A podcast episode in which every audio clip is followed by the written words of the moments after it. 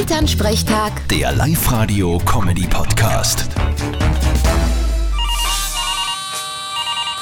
Hallo Mama, Grüß dich, Martin. Was glaubst denn du? Packen sie es heute? wer bockt was? Na, die zwei beim Song Contest, die sind ja heute dran. Laut Wetteranbieter gehören zu den Top-Favoriten. Und Wetteranbieter haben prinzipiell immer recht. Na, dann ist ja gut.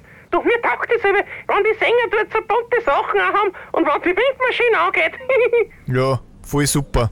Ich bin gespannt, was wir reißen. War halt gut, wenn wir es wieder mal gewinnen. du, wann war die Conchita Wurst? Das war 2014, meine ich, gell?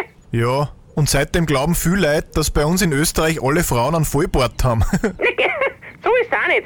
Ich hoffe halt, dass die Punktevergabe fair abläuft. ja, aus unserer Sicht halt wie immer. Die Deutschen geben uns 12 Punkte und wir geben die Deutschen 0.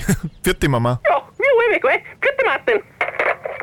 Elternsprechtag. Der Live-Radio-Comedy-Podcast.